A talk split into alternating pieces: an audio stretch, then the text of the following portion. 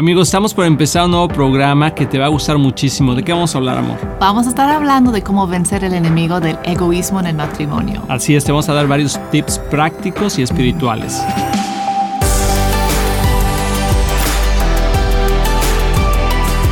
Hola amigos de Éxito en la Familia, nuevamente aquí con ustedes. Qué bueno que nos acompañas, amor. Ahora nos venimos de verdes. Sí, ¿verdad? Qué bien, nos vemos muy bien, amor. Te ves muy, con mucha vida. Gracias. Mucha vida. ¿Cómo están, amigos? Espero que la estén pasando bien. Gracias por acompañarnos. Y hoy tenemos este programa, amor, que me encanta el tema porque trae uh, sanidad al matrimonio.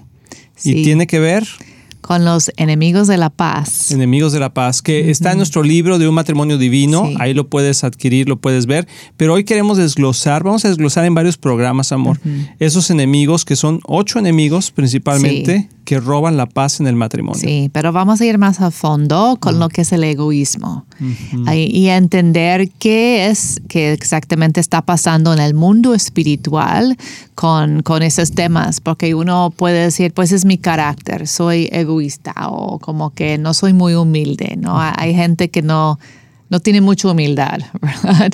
Y, y podrías decir, ay, es parte de mi personalidad, pero muchas veces es, es un problema espiritual, hasta puede ser una atadura espiritual, un demonio que está afligiendo a la persona. Entonces tenemos que enfrentar esos enemigos con las herramientas que Dios nos ha dado en su palabra, que son herramientas espirituales, no nada más con pues echando ganas, ¿no? Quiero cambiar, eso es bueno, pero tenemos que tomar los recursos de la palabra y usarlos también.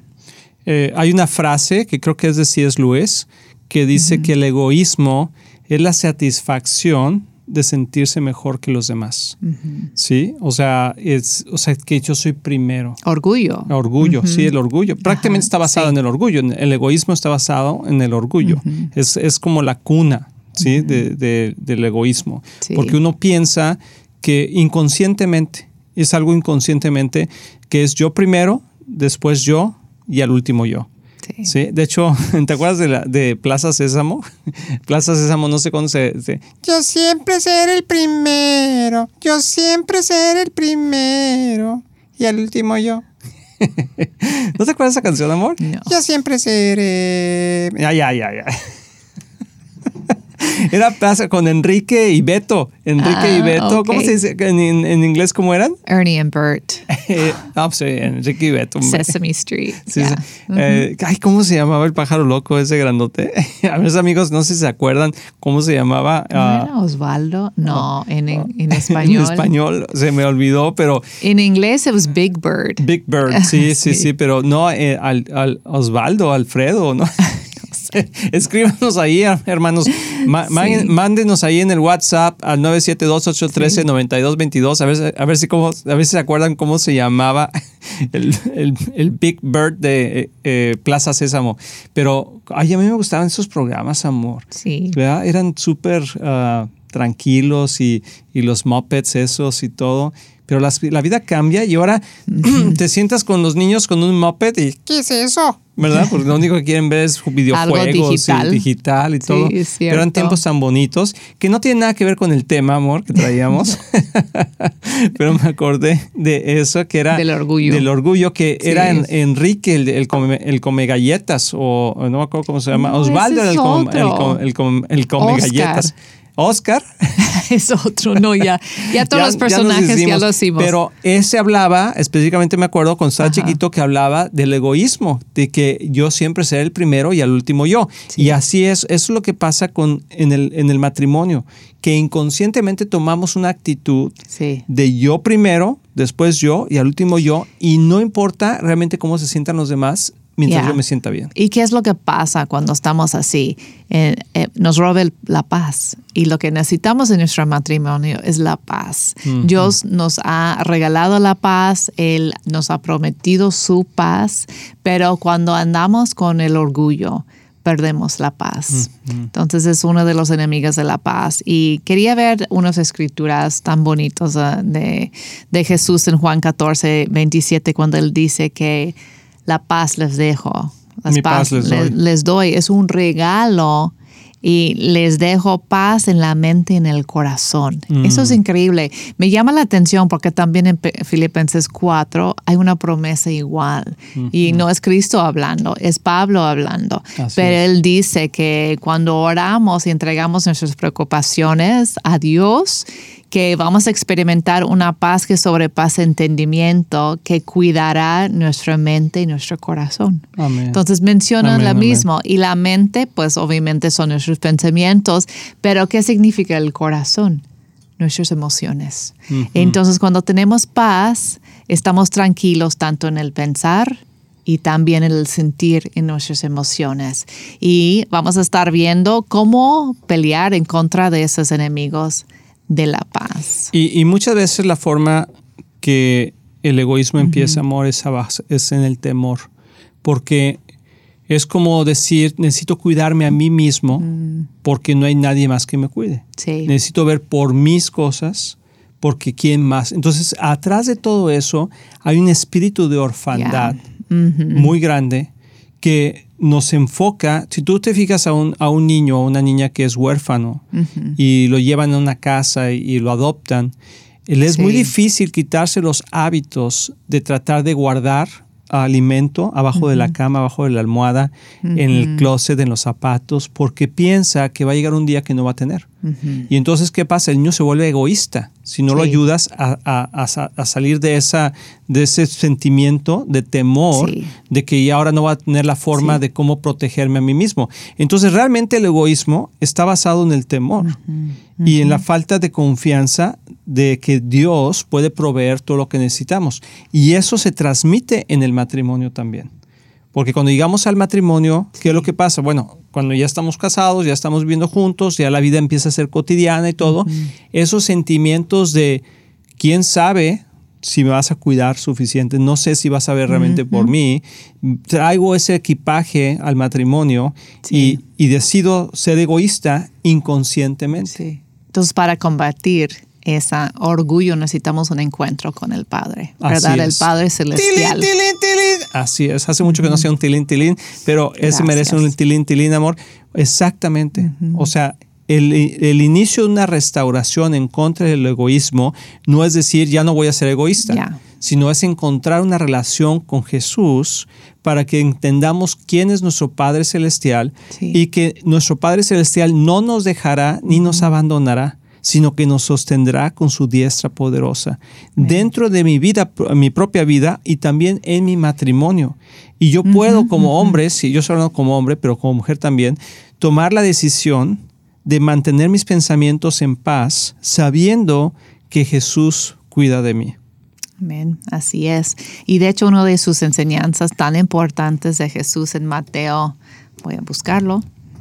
Mateo 11, 29, cuando Jesús dice, Deja, déjame enseñarles. ¿No? Entonces, es, eso también es muy importante, que somos enseñables, esa es la palabra, así. sí. Ah, déjame enseñarles porque soy manso y humilde de corazón. Y después de eso dice que en este mundo tendrás aflicciones. Es mundo ¿verdad? aflicción. Pero yo he vencido el mundo. Y luego dice, y te encontrarás descanso para el alma. Para tu alma. Sí. Sí. Entonces, cuando una persona es egoísta y cuando no hay paz en el corazón Sí. y sentimos esa necesidad de llenarnos a nosotros mismos, de cuidarnos a nosotros mismos, de ver por primero nosotros, aunque muchas veces está rodeado, amor, de pues de sentirnos que a lo mejor no estamos siendo egoístas, no sé cómo ponerlo exactamente, o sea, no sentimos que estamos siendo egoístas, pero sí lo estamos siendo porque no estamos pensando en los demás primero. O sea, como dice el Señor, es mejor dar que recibir. Sí. Y cuando nosotros damos primero, estamos diciendo, ¿sabes qué? Te doy primero porque sé que va a haber para mí. Y eso es, a- eso es algo increíble Sí. que como hijos de Dios tenemos que aprender a vivir. Que cuando alguien recibe algo, ¿no te ha pasado que de repente eh, el otro matrimonio, tu- tu, ah, tus vecinos o algo, de repente se compraron el, el carro, ¿verdad? Y te asomas y, mira mi amor, ya se compraron vecinos un carro. Y en vez de decir, ay, qué bueno que se compraron ese coche, dices, "Mm, yo me quiero comprar el mío. ¿Por qué a mí no? ¿Por qué a mí no, Dios? ¿Sí? Y es porque tienes ese sentimiento de abandono, ese sentimiento de orfandad, ese sentimiento ah, de temor que acaba en una actitud egoísta de decir yo quisiera eso porque yo, yo necesito más. Cuando tú tienes un conocimiento de quién es Dios y que Dios tiene para todos, ¿sí? entonces como que puedes dejar soltar. Y yo creo que la actitud contraria del, egoísmo es, es ser generoso. Sí. Con, todo. Claro, sí, con tu tiempo. Con, tu energía, con tus recursos. Así que vamos a continuar con el, con, el, con el programa. No te vayas a ir, regresamos un momentito. Se está poniendo bien la cosa. No seamos egoístas. No nos vamos a ir. Aquí vamos a estar. Regresamos. Hola amigos de Éxito en la Familia, soy el pastor Luis Román y quiero decirles que nuestro deseo es que tú y tu matrimonio y tu familia tengan éxito. Y por eso existe este ministerio. Tú eres la razón de hacer lo que hacemos y te queremos motivar y animar a aprovechar todos los recursos que tenemos para que sigas creciendo, especialmente en las áreas más importantes, que es tu matrimonio, tus hijos, tus finanzas. Y para eso tenemos varios recursos, por ejemplo, nuestro libro de un matrimonio divino que ha bendecido a miles de matrimonios y que es excelente libro con pasos muy prácticos. Muchas veces personas nos preguntan cuál es la mejor manera de educar a nuestros hijos y lo que hemos hecho es, es que hemos puesto nuestra experiencia en un curso práctico que se llama Prepara a tus hijos a tener éxito. También tenemos un curso de finanzas sanas en el hogar que te ayudará a poner tu vida financiera en orden y ver la mano de Dios moverse a tu favor. También puedes bajar nuestro podcast semanal, así como ver el programa de éxito en la familia en cualquier parte del mundo por medio de la televisora Enlace o nuestros medios sociales de YouTube, Facebook o Instagram. Todos esos recursos e información los puedes encontrar en nuestra página de éxitoenlafamilia.com.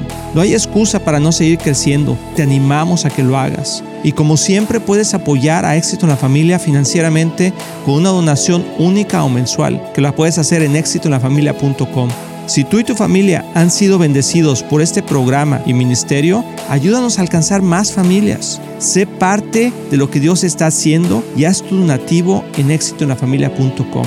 Recuerda que Cristian y yo les amamos y les deseamos lo mejor a ti y a tu familia. Bendiciones.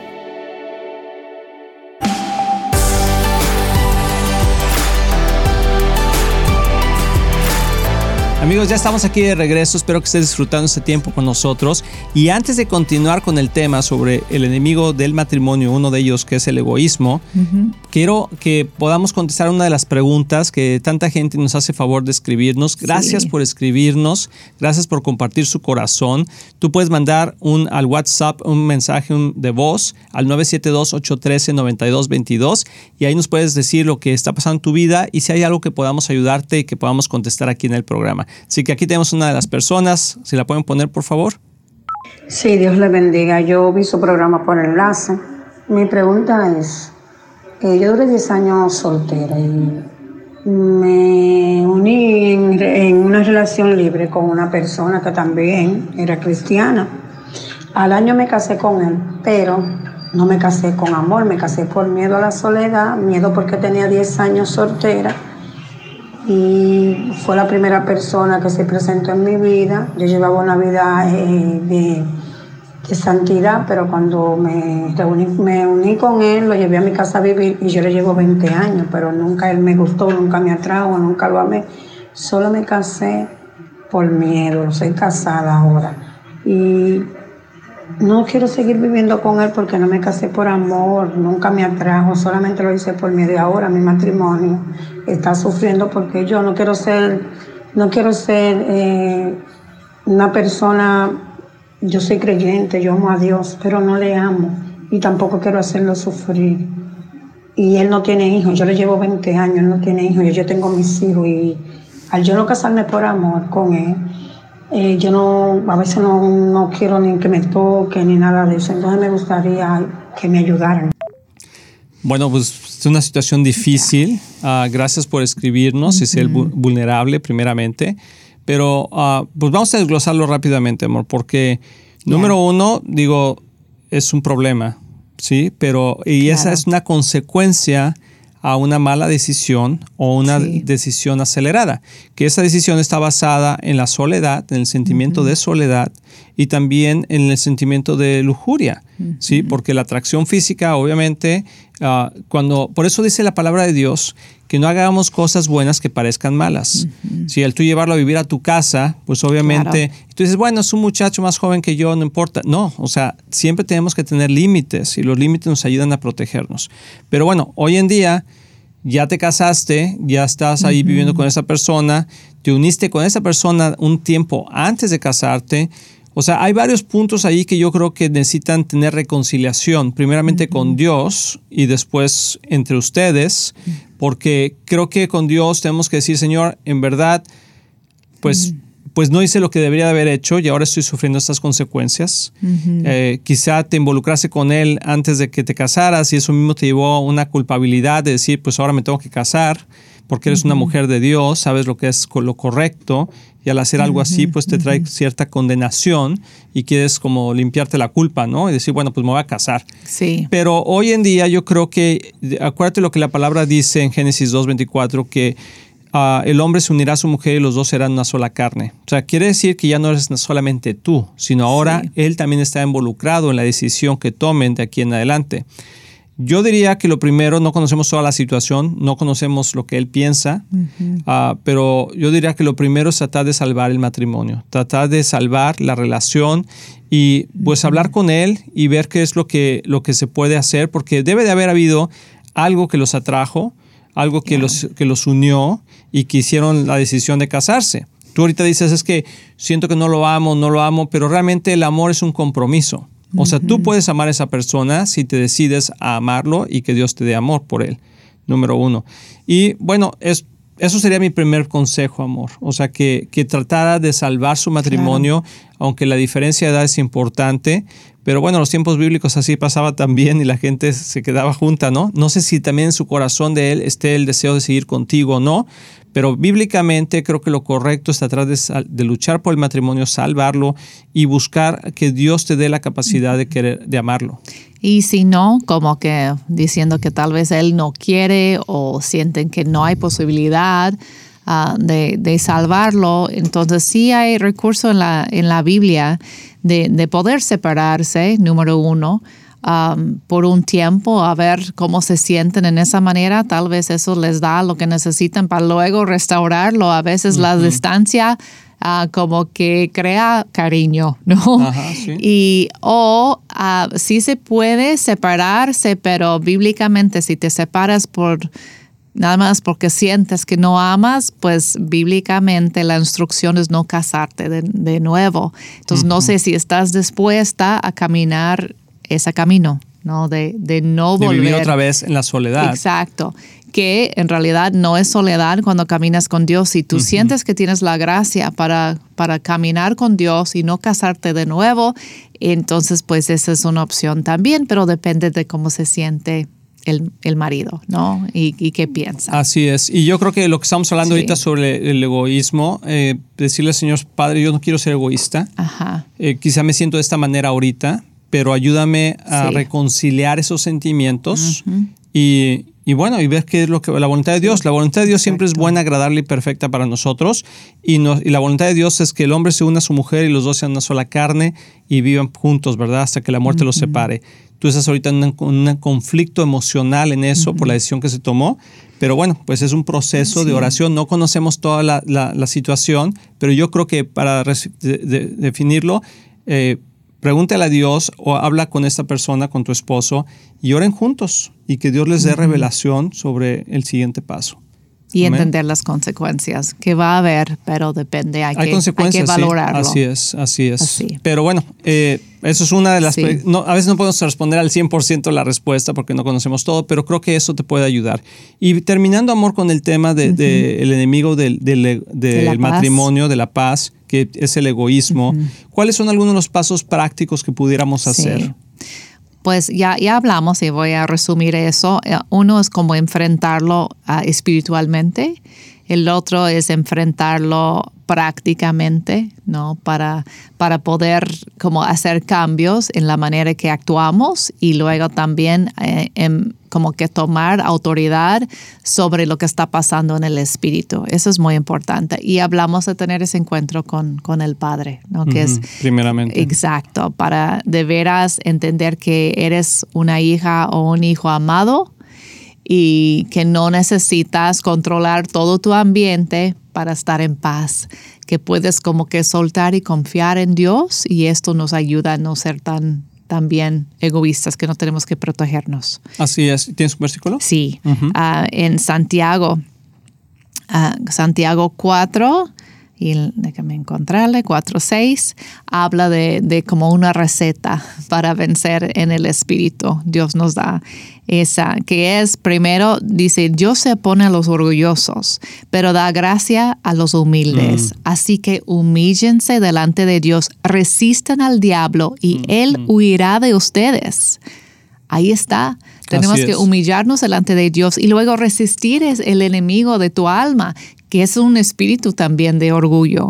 Y dice que Él huirá de ustedes. Entonces, eso es bueno, como que es... Entonces, uh, primera Juan, ¿verdad? Dice uh, que pongamos nuestro corazón delante de Dios, que nos arrepintamos de nuestros pecados y que Dios es justo y fiel para perdonarnos y limpiarnos de toda maldad.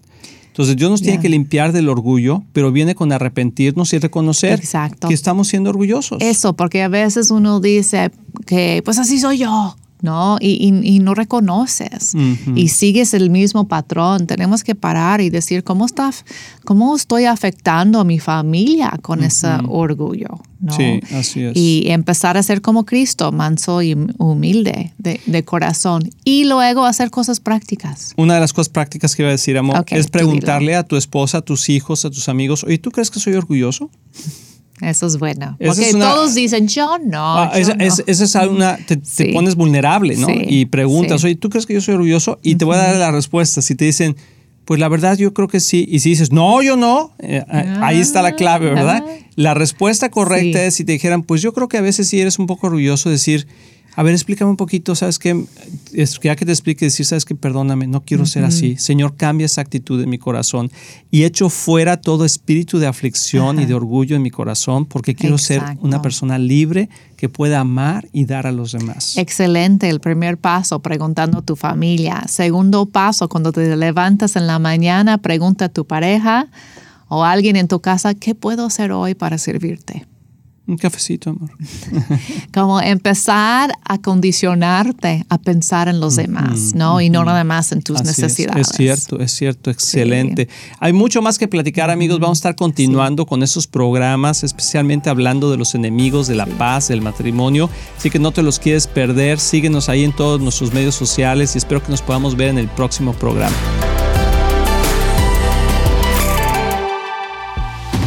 Estamos muy emocionados en anunciar que ahora los podcasts de Éxito en la Familia son parte de XO Podcast Network, que pertenece a Marriage Today, el cual está dedicado a ayudar matrimonios y familias a tener éxito. Visita el sitio marriagetoday.com o éxitoenlafamilia.com para más información.